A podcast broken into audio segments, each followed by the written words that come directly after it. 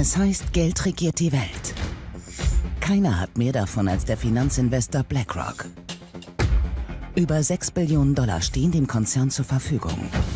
Das meiste stammt von großen Anlegern, aber auch von Millionen Kleinsparern weltweit.